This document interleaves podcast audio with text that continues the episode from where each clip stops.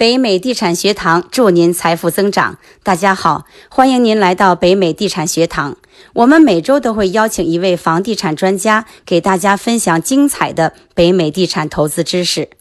如果您想进入我们的高价值圈层，和志同道合的伙伴们一起学习房地产投资，欢迎关注我们的北美地产学堂微信公众号，或者加我们小助手的微信，微信号是北美地产一二三。拼音 b e i m e i d i c h a n 一二三，让他带您进入学堂的微信群。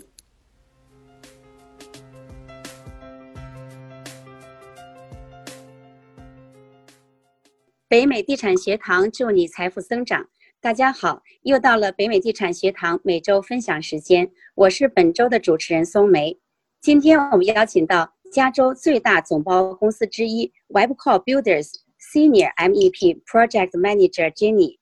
Jenny 呢，二零零九年来美国，现在在洛杉矶工作和生活。Jenny 曾经在纽约工作多年，从事 MEP 相关工作近十年。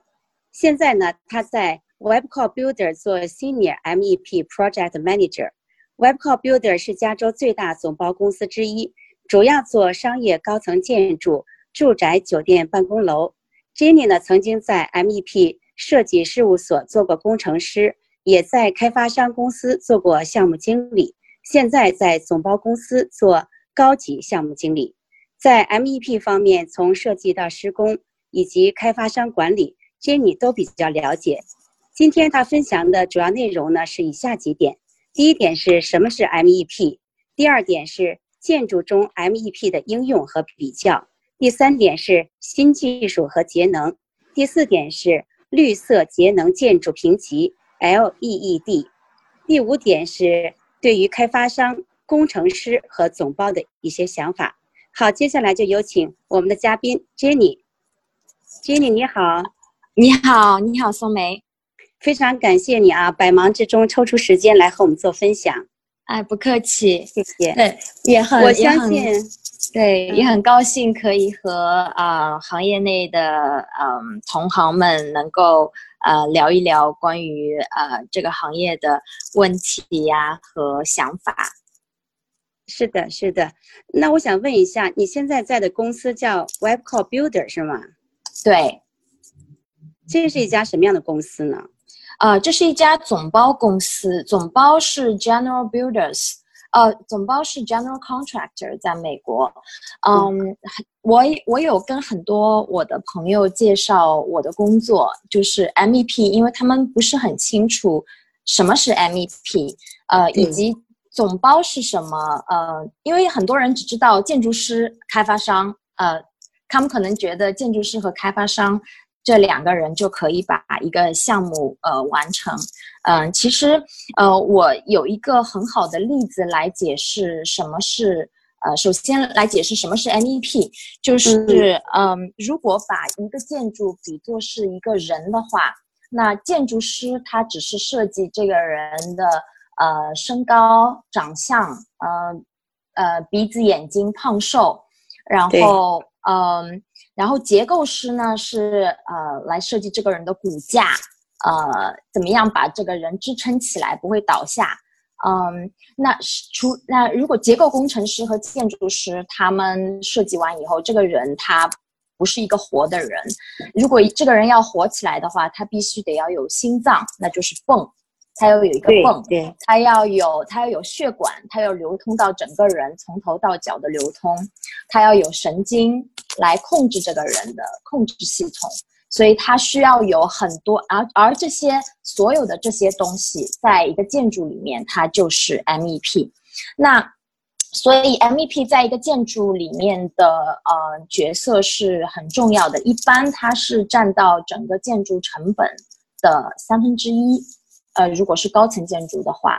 那 MEP 是 ME 和 P 分别是代表什么呢？就是 M 是 mechanical，呃，首字母 M；E 是 electrical，首字母 E；嗯，P 就是 plumbing，首字母 P。mechanical 就是暖通，呃，electrical 就是电，强电弱电，然后 plumbing 就是水，供水。所以主要 MEP 主要是呃机电暖通、机电暖通，嗯，供电，嗯，强弱电和供水。现在还有很多，呃，因为现在大楼都智能了，所以有嗯，audio visual 啊，嗯，还有 IT 呀，呃，嗯，安保啊，这些全部都归属于呃 MEP。就是比方说，你安装摄像头装在什么地方，控制系统、大楼安保系统，还有你的，比方说你的健身房里面的电视，呃，你会议室里面的声控，这些全部都是 MEP 里面的，呃，全部为归属为 MEP。所以，嗯，在美国，呃。一个开发商公司，我知道国内的情况会不太一样，因为国内很多大的开发商公司，它呃做大了以后，它可能自己内部就有一个呃设计团队来做设计，呃一但是在美国的话，呃或者是有自己的总包团队来做总包，嗯，在美国的话，一般嗯开发商他是团队是比较小的，他只提供。几个人来呃协调整个项目，然后其他所有的东西都是要外包的，嗯，比方说建筑设计是外包给建筑设计事务所，结构是外包给结构设计公司，啊，MEP 是外包给 MEP 设计公司，然后施工是外包给总包，呃，就是也就是我 w e b p o Builders 就是。一就是呃一家总包公司，总包的角色是什么呢？就是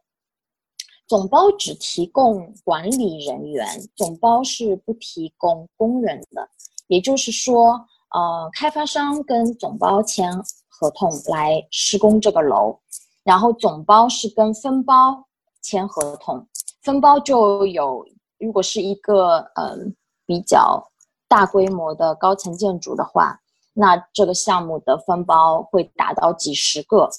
嗯，混凝土分包、结构分包、防水分包、呃，机电分包、电分包，各种各样的分包。然后分包他们是提供工人的，所以嗯，但是分包和开发商之间是不签直接合同的，一般开发商会和总包签两种合同。比较大的项目呢，会签一种合同叫 GMP，呃，这种合同就是呃，开发商提供设计图纸，然后总包去跟分包呃签合同，嗯，责任归属为呃，就是总包负有一定的责任在这个项目上面，呃，如果设计有变动的话，那就是设计变更，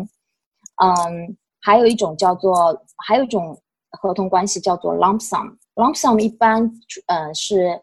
比较小的项目会用啊 lump sum 这种合同的方式，就是一口价啊，这个就是把这个做完就是一口价。当然，如果你有啥大的设计变动，它还是会有变更的。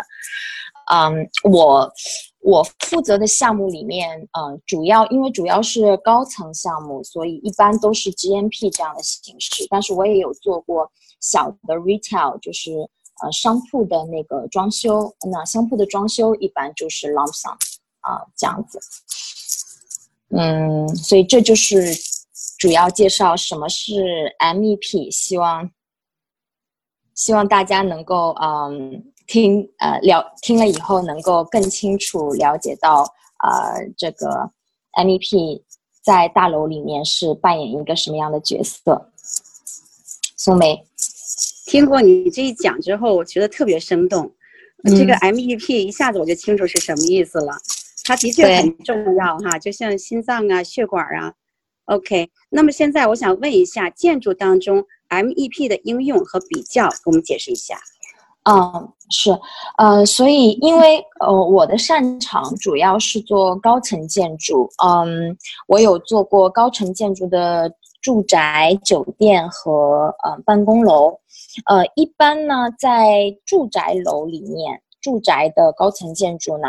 呃，会用到热泵系统，就是 heat pump，或者是 PTEC，嗯，窗式空调，呃，也有一些超呃超豪华住宅呢，会用到 fan cool unit 风机盘管。所以，如果是大从大楼的空调系统来说的话，一般是分为这三个呃系统应用的比较多。如果是呃，这是属于高层。如果是呃低层的话，比方说只有四五层楼的那种，呃，可能几十个单元的那种呃住宅楼呢，也有可能会用到分体机，呃，split system。呃，会有，比方说屋顶会放一些室外机，然后室内会放呃室内控制的呃室内机。嗯，如果对，就是 outdoor condensing unit，还有 indoor units。嗯，然后可能我我觉得呃比较有趣的一点是，美国用的系统和国内的。就是国内的住宅楼的系统，对，会特别不一样。我以前我就会想，哎，为什么会不一样？现在我发现，就其实是一个文化差异的原因造成的。因为如果要用热泵系统，或者是 p t e c 系统，或者是 Split System Fan Cool Unit，嗯，它其实都有一个问题，就是它需要一个大楼的一个锅炉。每个每个大楼需要有一个在冬天的时候一个总的锅炉来给大楼供热的，或者是一个 cooling tower 冷却塔来给大楼呃供冷的 chiller 啊给大楼供冷。但是呢，在国内呢比较呃流行的是一户一机，就是每户人家都有自己的小锅炉，有自己的现在比较现在新造的呃就是住宅。高级住宅楼里面会呃配备每个每个住户有自己的小锅炉，有自己的窗式，有自己的空调，呃，这样子就主要是一个物业费的问题，因为在美国就是嗯这些费用都归为物业费处理了，比方说整个对，然后在国内的话呢，那大家很有些人不付物业。不肯付物业费啊，然后法律上面也没有那么严格啊，然后就造成大家就是觉得不公。那如果我一个人一户的话，我就不会有这样的问题。所以呢，在国内呢就比较流行是，嗯，像我看现在的新的建筑比较流行，在我我因为老家在上海，所以我知道上海的，而且我以前在绿地集团。嗯，在纽约的项目上做过，对，所以我可能比较了解绿地集团他们在上海他们是怎么做。他们就现在比较流行的是地暖，嗯，每个每户都有自己的小锅炉，然后冬天的话就烧地暖，然后呃空调空调里空调每户自己的呃分体机，对，它有一个室外机，然后一个室内机，然后它也会因为你的那个小锅炉可以。给那个分体机里面注热水，所以它在冬天的时候，房间的舒适度也是很高的。就是不但是地暖可以供热，然后你整个呃空调也是可以供热的。跟以前家里面买的那种独立的空调是，像上海这样的温度，在冬天你独立空调是根本没有用的，就是房间还是会非常还是很冷。对对对。呃，在在美国，因为它大锅炉的原因，所以它用的这些，不管是用 heat pump system 还是 fan cool unit 还是 p t e c 它都是很舒适的，因为它可以达到供热的需求。嗯，太好了，太好了，这个的确每个国家的情况还不一样，这一点我倒是没想过。是，所以很多国内的他们可能，其实国内的这种。呃，一户一机的这种设计呢，反而简单啊。这样的设计方式是简单的，在嗯，如果是整个大楼系统的这样子的设计，会稍微复杂一点。嗯，然后我觉得在美国，MEP 的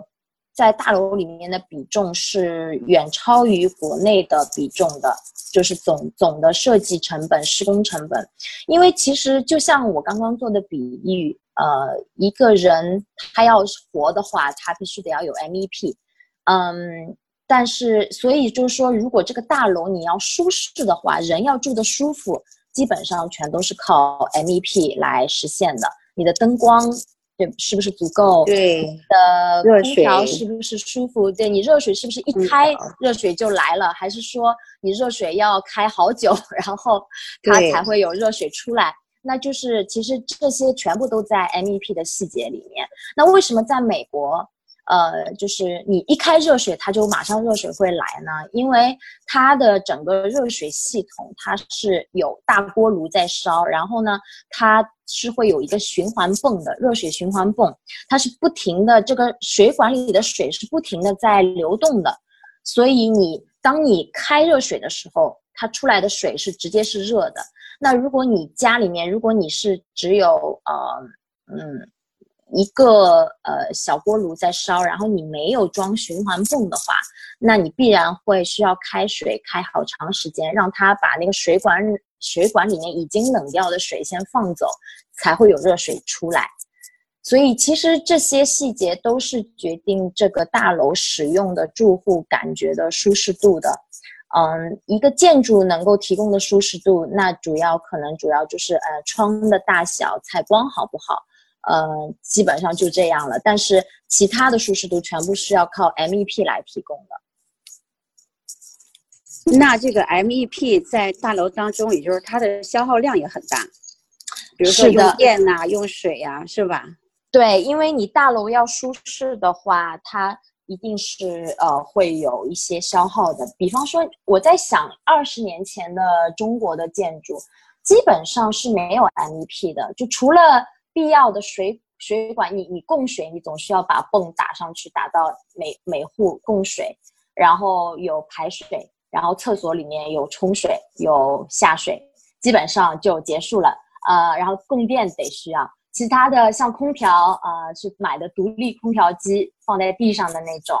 然后呃，洗澡是有个小的那种啊烧的煤气烧的那种。啊，热水器，对，热水器，对，是对，其实就基本上就是一个壳子，里面很少有 MEP 相关的东西。但是随着大家经济的发展，呃，随着大家对舒适度要求的提升，现在的建筑你就会看到有越来越多的配置啊，它可能一开始就给你地暖全都铺好了，然后你直接就是。开开热水，直接会有热水出来，因为它有小锅炉给你烧，然后会有循环泵给你打，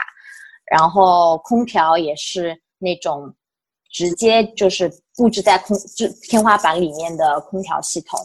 呃，包括照明啊什么的这些全部都呃呃就已经配备好了，就是越来越向成熟的呃那个呃舒适建筑来靠拢了。这个应该是一个大趋势，对，所以包括一个大楼如果需要做节能的话，呃，MEP 也是很大的一块，因为如果呃大楼因为建筑能提供的节能，无非就是你的窗户用的玻璃是不是比方双双层玻璃，是不是那种 U value 啊什么这些节能的指数比较好的那种玻璃啊。嗯，就是它的散热会，散热因为你不喜，嗯，对，你不喜欢，你不想要它外面和里房间里面和房间外面的那个散热特别快嘛？你希望它们是慢的，这样子你房间的温度能够保持住。呃，基本上建筑能做的，呃，包括你整个大楼外墙的呃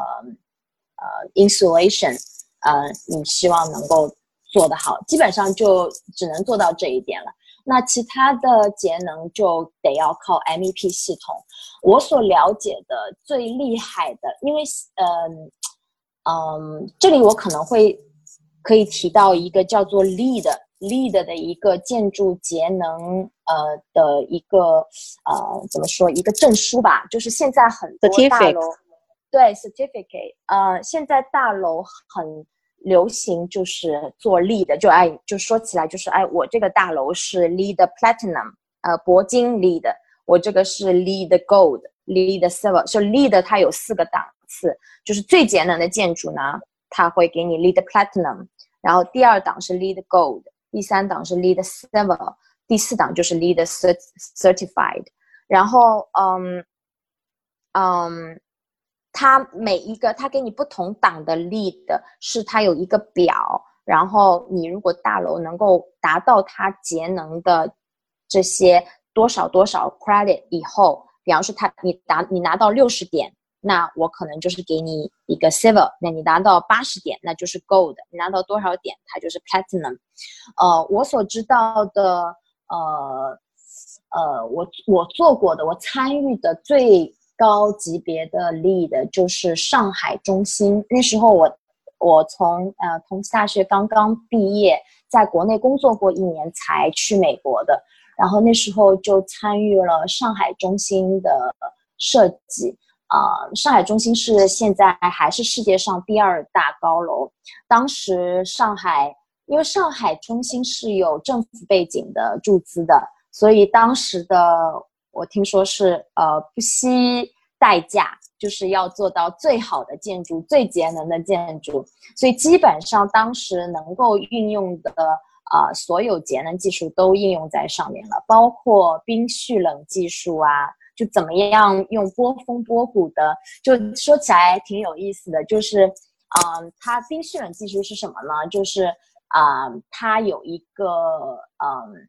设备，它可以造冰的设备。那这个造冰的设备呢，它就是在因为电它是有波峰和波谷，在晚上的时候的电费是便宜的，白天的电费是高的。然后晚上那些便宜的电呢，其实你不用。它也是浪费掉了，所以它呢就是用晚上的那个电呢来制冰，啊，让嗯在那个盘管里面让让冰结在盘管里面一圈，呃有好几个冰箱，然后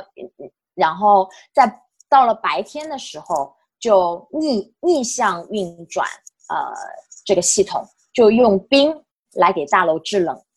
所以好厉害，这个想法好棒。对，所以上海中心是，嗯，我我以前的老东家 Co Centinia Sochi 是我当时去的设计公司，MEP 设计公司设计的，所以当时就是冰蓄冷技术是运用在呃上海中心的。还有什么呢？就是风能，就是呃你因为上海中心很高嘛，那它可以用那个风能来发电啊。运用到大楼里面，呃，还有就是，嗯，地板送风，怎么什么是地板送风？这这些一般只会应用在嗯办公楼里面，住宅楼不会用到，呃，因为嗯，它的其实如果是一般来说，我们的房间的送风是从天花板上面送下来的，嗯。但是呢，其实这样子的循环，呃，这样子它做的循环并不是最高效的循环，而最高效的循环是你的送风是从地上送的，然后是从上面抽走的，因为热气是往上升的，所以它就会把呃你的嗯房间里面的空间里面的热，呃，通过这种方式带走。这样子，这样子的循环是最高效的，循环效率是最高效的，啊，然后呢，而且地板送风还有一个优势呢，就是它每一个地板的送风口都是可以手动调节的，也就是说，呃，比方说我在这个办公室，我是女生，然后我我并不像。啊，我隔壁的男生他穿西装，他不是他不太怕冷，我很怕冷。对我夏天的时候，我就觉得办公室的空调开得太足了。那这种情况下，我比方说我旁边就有我的下面就有一个可以调节的送风送风口，那我就可以把这个送风口关的小一点。那我旁边那个呃同事，他可能穿着西装，他感觉比较热，他就可以把他的送风口开的大一点。那这样就可以做到。每个人都可以有自己调节自己，嗯，办公区域舒适度的一个能力，嗯嗯，这样其这其实就是间接的提高了你这个大楼住户使用的舒适度，舒适度，嗯，对，所以其实就是这些例子，嗯。一般不，这些一般不会用在住宅建筑里。但是这是给一个例子给大家，就是一个大楼它想要做到节能，当然像刚刚说的地板送风，它其实也是一种节能，因为它的换风效率是最高的，所以它同样的能耗，它能够呃嗯，同样的能耗，它能够给大楼建筑带来呃更低的，给房间带来更低的温度，更好的呃空间，嗯，就是空气循环感。所以其实这个就是嗯一种节能。所以 MEP 的节能的应用在大楼里面是很宽泛的。对。刚才听你讲了这么多，我的确有两个想问，就是说这种像地板送风啊、造冰啊，它不能用在这种独立屋上是吗？呃，它可以用，但是问题就是它的前期成本是很高的。哦，就是一般我作为如果我是开发商的话，嗯，我不会用这种系统，原因并不是因为它不好，呃。呃，也不是因为它不节能、不不不省钱，而是因为你的前期投入太大了，然后你后期要靠很长时间才能够收回成本，所以那不适合我们。因为我们北美地产学堂很多人都做 flipper 那个 old house 旧房子翻新，如果我们在这个 budget 上都是有限度的，我们不能投入太多。没错，这就像是，比方说电动车，电动车是个好东西，但是电动车可能在这个阶段仍然处于一个，嗯，需要呃花很多钱来做的一个，呃，才能够完成的一个事情。包括比方说，在电脑刚刚出来的时候，它是非常非常贵的，呃，一般大家是不会去买它的。但是如果它的技术，因为它技术发展，它的成本就越来越低。一直低到一定时一定的时候，就是每个家庭都能买得起的时候，那它的应用就会很广泛广泛了。那像冰湿冷技术的话，呃，举个例子，冰湿冷技术的话，那它现在还是属于那种嗯成本很高的那种阶段，一般的住宅楼是不会用这种系统的。明白。那你现在在做一些什么项目呢？嗯，我现在在做的一个项目是在洛杉矶的 downtown。嗯，我们这个楼是六十四层楼高的呃住宅楼。嗯，然后呃做完以后是呃作为出租使用的，就整栋楼都是出租的。嗯，不是卖 condo，是出租。因为其实，在洛杉矶的 downtown 现在的市场来看的话，呃，出租楼是比 condo。是要更好的，嗯，更热门，更热门的是的。现在年轻一代好像都喜欢租房子，而不是买房子。嗯，是，我觉得，我觉得，呃，美国人好像都很喜欢租房子，然后中国现在是年轻一代开始能够接受租房子这个概念，就是呃，并不是说我一定需要拥有一套房子。呃，其实如果你是短期拥有的话，租房子可能是更合算的一个选择。对，那除了这个六十四层楼之外，还有什么项目在做吗？呃，你说我们公司吗？对，哦，呃，我们公司还有我们公司主，我们公司的那个总部是在旧金山。然后旧金山有很多项目高层建筑，然后洛杉矶也有很多。像我们刚刚拿下来的一个项目是在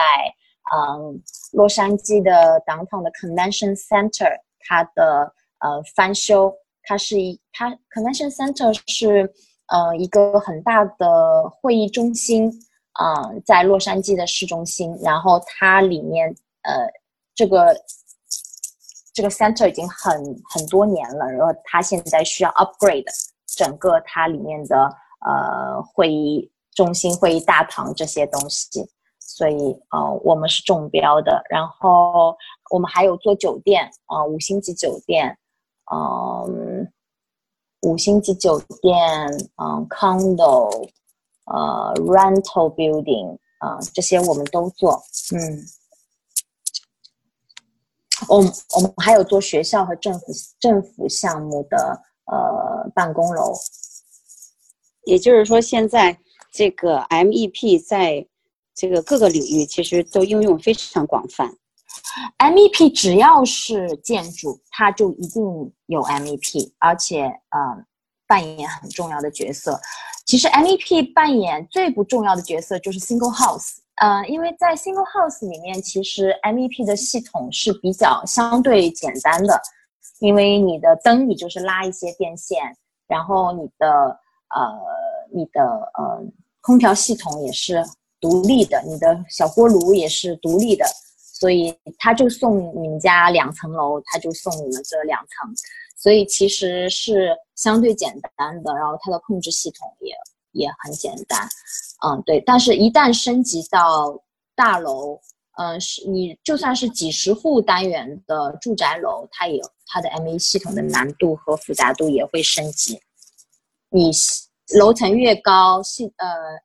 半呃楼层越高，然后建筑越复杂，它的 M E P 就越复杂。前两天我们北美地产学堂群里面有人在讨论，他们是多单元公寓。他们就在讨论怎么样能够节能。嗯，怎么样能够节能？多单元公寓，嗯，那我可能会需要问他一些问题。首先，他是他是出的比较开的多单元呢，还是楼层还是占地面积比较小、楼层比较高的多单元？然后它是几十户呢，还是它十户还是一百户？嗯。包括它嗯的空调系统，它现在选的什么样的空调系统，嗯，这些都是呃会决定它的大楼的节能的。包括它的开窗面积，因为大家都希望呃说，哎，我这个呃窗户我要给它开的越大越好，但其实并不是越大就越好的。就是你最嗯最好是在一个平衡点，就是你的窗户你又能够有很好的采光、很好的舒适、舒适的那个嗯看到室外的区域，然后又能够不要说全部都是玻璃啊。如果全部都是玻璃的话，你这个建筑一定是很难做到的，很一旦一定是非常耗能量的，对的，嗯，所以行。我们以后有这方面的问题，我们就让我们的这个学堂里的朋友来专门找您，加个微信问问您。对，最最好是有实际的，比方说他有一个实际的项目，他能够问我一些实际的问题，那我就可以针对性的来给他分析，说，哎，你这样的情况，你可能可以选择，哎，这样子的 MVP，那可能对你的建筑呢就更有帮助。你那样的情况的话，那你可能会需要另外一种的系统。太好了，太好了。